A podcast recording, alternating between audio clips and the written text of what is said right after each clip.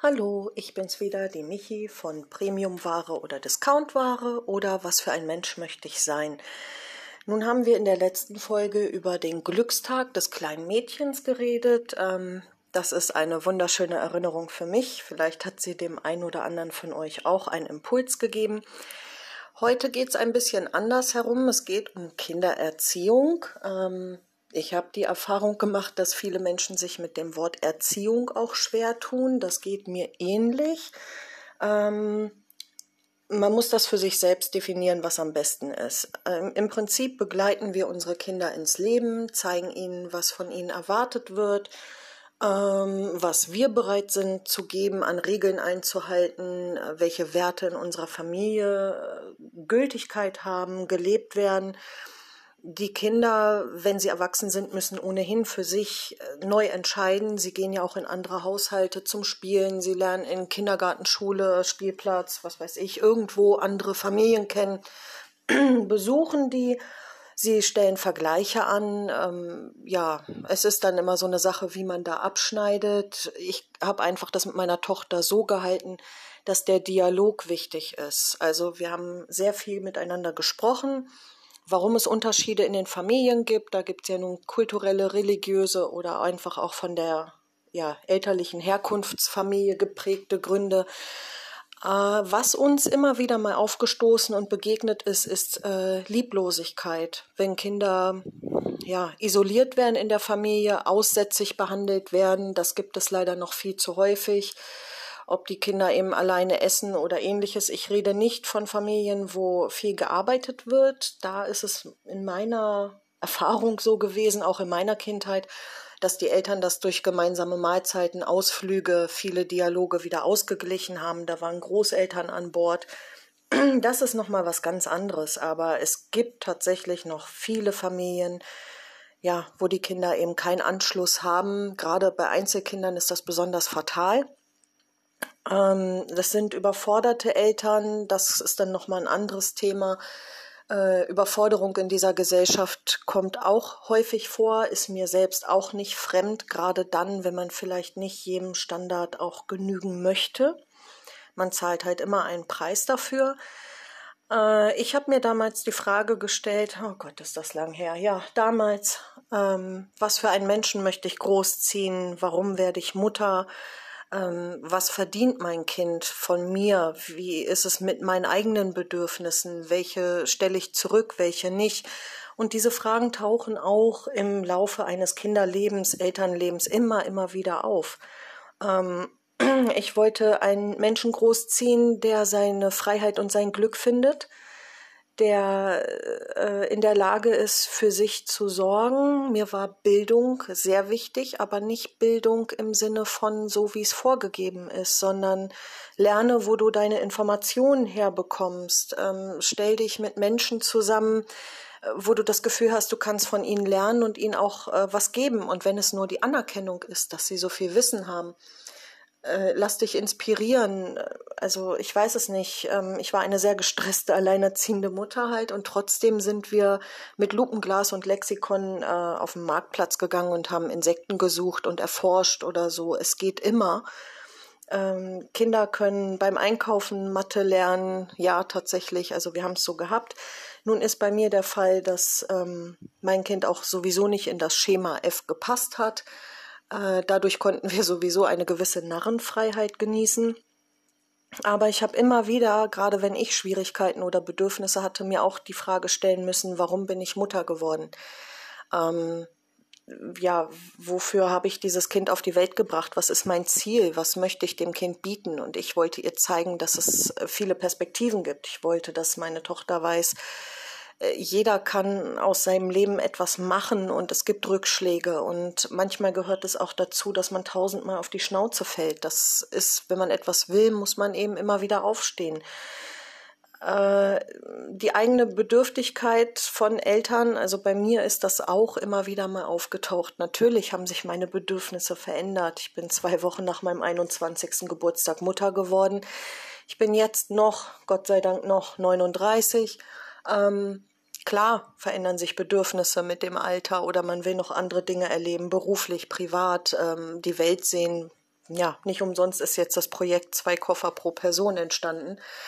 Ähm, man muss dann versuchen, das mit dem Kind in Einklang zu bringen, weil das Kind natürlich auch Bedürfnisse hat. Allerdings habe ich nicht darauf gehört, was mir die Schule oder irgendwelche Leute sagen, was mein Kind für Bedürfnisse hat. Mein Kind musste früh sprechen lernen. Glaubt mir, die hat mir das gesagt, was sie braucht. Und die sagen ganz klar, ich möchte spielen, ich möchte mit dir zusammen sein oder ähm, irgendetwas. Wir hatten auch ein paar Regeln, obwohl wir relativ wenige hatten. Das heißt, Versprechen werden eingehalten und wenn es nicht geht aus irgendeinem Grund, wird darüber gesprochen und es wird nachgeholt. Also ein Kind verdient es ja auch, dass wir auf jeden Fall als einzige Lektion, egal wo du stehst, äh, ihm mitgeben, du bist wertvoll.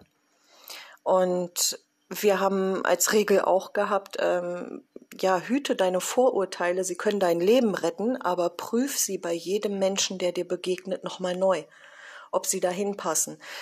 Ähm, ein, ein paar Regeln, um dem Kind zu zeigen, geh offen durch die Welt, aber sei eben auch ein bisschen vorsichtig. Vor allen Dingen handel intuitiv, mach das, was dein Gefühl dir sagt. Klar, es ist unsere Aufgabe, über Gefahren aufzuklären und dass eben äh, die netten Männer keine Süßigkeiten und Kaninchen im Auto haben, dass sie da eben nicht einsteigen dürfen. Natürlich gibt es einen gewissen Rahmen, aber die Welt trotzdem mit den kindlichen Augen zu sehen, das fand ich immer wichtig und das hat mich auch aus meinen Emotionen sehr oft rausgeholt, die eben äh, auch nicht immer positiv waren.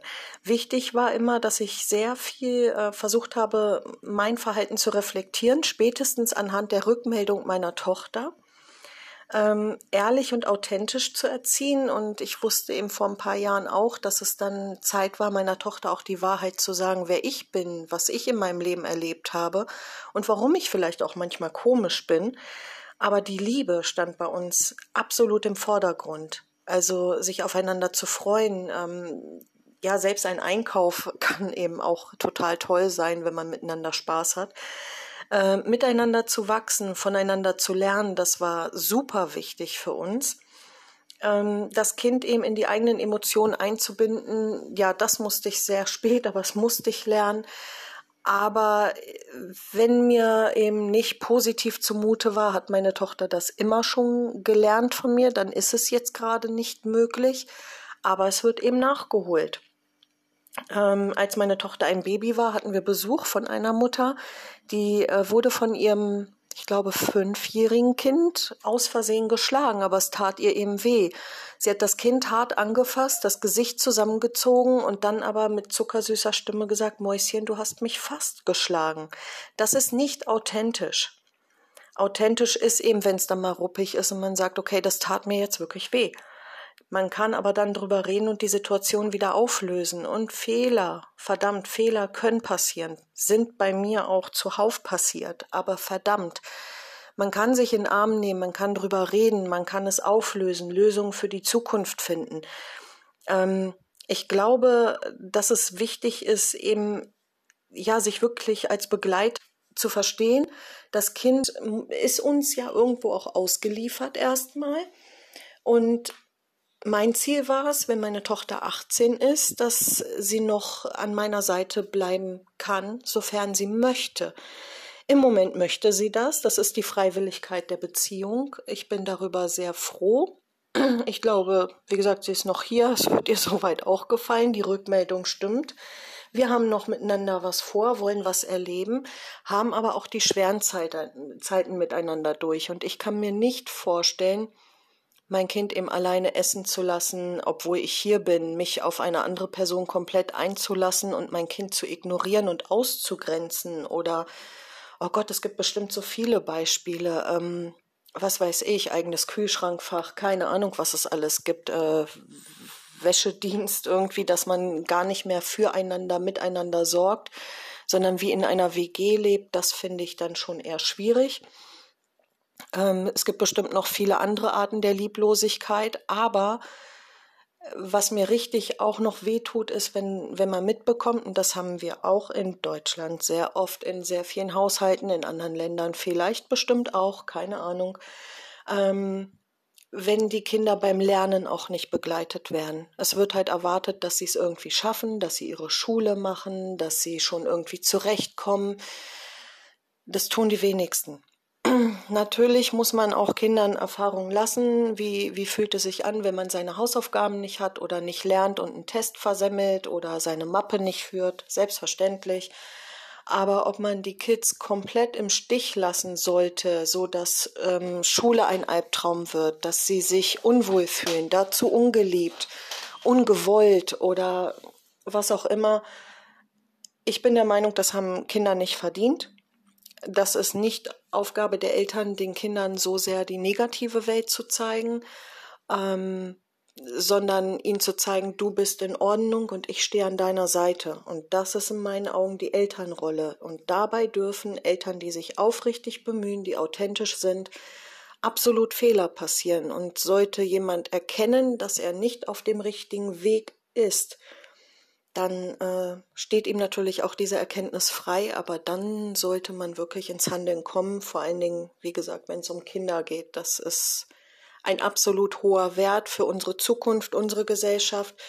Und wir müssen bedenken, dass unsere Kinder mit solchen Kindern eben auch zusammenleben müssen. Und ähm, das wird eine schwierige Gesellschaft, wenn man da nicht miteinander füreinander einsteht. Ja, das sind meine Gedanken zu heute. Äh, vielleicht gibt es ja irgendwem etwas, das wäre schön. Ansonsten, ja, alles Liebe. Bis dann.